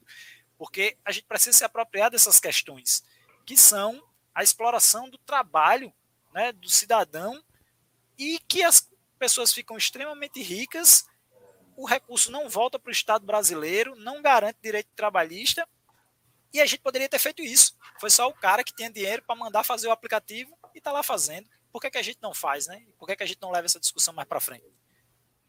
Olha só, tá vendo o que é que é a leitura né, de território para poder con conectar com essas outras possibilidades, porque a gente tem no campus 4 da UFPB dois cursos né, nessa, nessa área de tecnologia. A gente tem computação e sistemas de informação. Né? E aí a gente tem realmente essa realidade do mototáxi, né? Nos, tanto no município de Rio Tinto, quanto no município de Mamanguape, quanto em todos os outros municípios ali que compõem o Vale do Mamanguape. Então, Daniel, num minuto assim, né, traz uma ideia, uma possibilidade de uma ideia bastante inovadora, né, para este território, né? Murilo apareceu aí, acho que ele ficou bastante é, instigado é, né, com essa possibilidade. Fala aí, Murilo. É, eu acho que uma, uma coisa que o Inovale tem trazido para mim, como por estar presente né, nesses momentos de construção, é que é, é uma lição. Dá, dá até um, tem até um tomar cuidado para não falar, porque é um toque emocional, assim, mas é, da gente perceber que é possível, sabe? Que a gente tem experiências de inúmeros setores, então tira um pouco para ter participado, estar participando do Novale nessa, nesse período, tem mostrado que existem sim caminhos e eles não são poucos. E, e as pessoas que estão fazendo isso acontecer são pessoas que têm inúmeras outras atividades além de transformar a realidade no qual elas estão inseridas, né? Porque a gente conseguir fazer com que um projeto desse vá para frente significa que a gente precisa de algum jeito estar tá inserido no sistema que a gente quer entre aspas combater. Entre aspas nada, né? Que a gente quer combater. Porque se você não tiver fortalecido muitas vezes individualmente, financeiramente, talvez você não consiga dar vazão para participar dessas iniciativas, né? Se colocar nelas. E aí é o coletivo, é justamente essa noção de que é o coletivo que vai trazer isso. Então, é, conversar com essas pessoas, explicar as possibilidades e desse exemplo que o Daniel trouxe agora dos aplicativos, eu fui para o meu primeiro evento de ecologia em outra cidade, então eu também estava conhecendo esse universo dos congressos, né, das, dos simpósios, onde a gente se coloca assim para receber ter contato com novas experiências. E eu lembro de terem falado: ah, não usa esse aplicativo, não, usa o daqui da cidade. Um rapazinho daqui estava indignado do pai dele ganhar pouco. Ele criou um aplicativo sozinho. Ele cobra um real, independente do valor da corrida do motorista, e ainda repassa parte desse valor para a cooperativa da cidade. Então, ele fez justamente o que o Daniel está dizendo, e eu, eu, assim, além de muitas outras coisas que Mossoró me, me apresentou é, em relação a muitas coisas, né? O Daniel me lembrou disso agora, que realmente a tecnologia, muitas vezes a gente associa soluções tecnológicas para ganhos financeiros individuais, né? Para movimentos puramente capitalistas, quando na verdade, olha aí, né, temos tem, tem uma ideia e aí tem um exemplo de onde ela já foi aplicada. É, eu estou assim maravilhado. A, a aula de hoje foi incrível. Entender que essas economias locais não estão só ali nos livros, né? Pelo contrário, elas estão pertinho da gente, acontecendo com moedas locais, com referências históricas locais, né? Pessoas que mudaram as suas realidades. Então, só tenho a agradecer mesmo e dizer que foi mais uma noite de muita inspiração. Obrigado. Obrigada, Murilo. Natália, Silvicléia, vocês querem dar as últimas palavras de vocês? Na, Vou começar por mim. É, queria agradecer a participação do Daniel, dizer que eu aprendi bastante é, a paciência da professora Angelus também comigo e dizer que eu aprendi, estou aprendendo bastante com, com o Inovale. Saiu daqui, já estava com saudade né, da, das lives, e saiu daqui aprendendo bastante, com bastante informações e informações para compartilhar, compartilhar, né? Porque aquilo que é bom a gente compartilha com bastante gente. Isso. Então, desde já agradeço. Eita, eita. Vai lá, Silvicleia. Também queria agradecer, né? E eu aprendi bastante também com as informações que o Daniel trouxe. E é isso.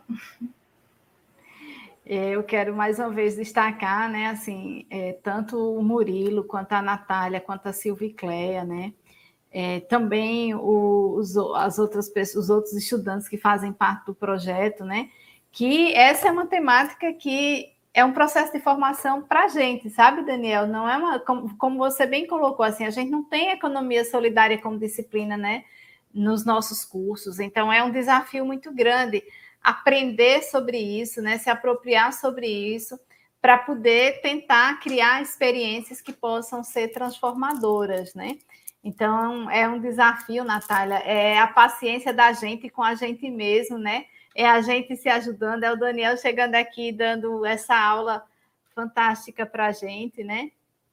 E, e, dizer assim, essa experiência que Daniel colocou, né, dos mototáxis, essa ideia, né, de, desse aplicativo, né? Tem uma experiência em São Paulo, né, dos entregadores, né, que criaram uma cooperativa justamente nesse processo de exploração, né? A exploração dessa categoria é tão grande, né, por esses aplicativos que aqueles entregadores que de alguma forma participam de algum protesto, como participaram o ano passado, eles são é, cancelados dentro do, do processo né, de, de entrega. Então, eles continuam ali na plataforma, mas eles não recebem mais pedidos, né? E aí eles perceberam né, todo esse processo e se juntaram e criaram um aplicativo né, deles, né, com outra lógica, com essa lógica de dentro da, da, dos princípios né, da economia solidária. Então, é, a gente tem percebido, né, acho que a pandemia escancara isso, é, que esse modelo de sociedade que a gente vive não é suficiente, né? não é suficiente de forma alguma. Né? Esse modelo mostra para a gente que é, não tem alternativas, né? Assim, a, a lógica dele é que a gente acredite piamente que não tem alternativas, né? Porque enquanto a gente acredita que não tem alternativa, a gente paralisa, né? O medo paralisa. E aí são experiências como essa que mostram tem alternativa, né? A gente não pode se paralisar, né? E aí essa potência também da, da comunidade, como o Daniel coloca, não é uma comunidade pobre, é uma comunidade empobrecida, né? Empobrecida por vários processos, né? E aí quando você está dentro desse desse espaço, desse território, dessa realidade, né? Tem também uma potência para se juntar e dizer, bora fazer alguma coisa, vamos encontrar alguma alternativa. Então, Daniel, contigo para finalizar. Não, só agradecer a vocês, dizer aqui, não deu tempo a gente discutir de fato o que é o conceito do banco comunitário por completo, como funciona a moeda mesmo, essas coisas, mas vocês podem entrar no canal do YouTube do Instituto Voz Popular, arroba IVP Paraíba, lá vai ter uma live que a gente fez exclusivamente sobre o que é banco comunitário. Então vai lá no canal do Instituto Voz Popular, aproveita e já se inscreve. Né? A gente está discutindo essa história de tecnologia e ter acesso nas redes sociais, por exemplo, gera monetização para as organizações sociais. E com esse recurso, as organizações podem fazer o que quem de fato recebe muito recurso monetizando na internet não faz pela sociedade. Então, até essas coisas de a gente se inscrever, por exemplo, no canal do Inovale, se inscrever nos canais da incubadora, no canal de outros movimentos sociais, de empreendimentos da economia solidária, é fundamental para garantir essas coisas também de visibilidade para a economia solidária.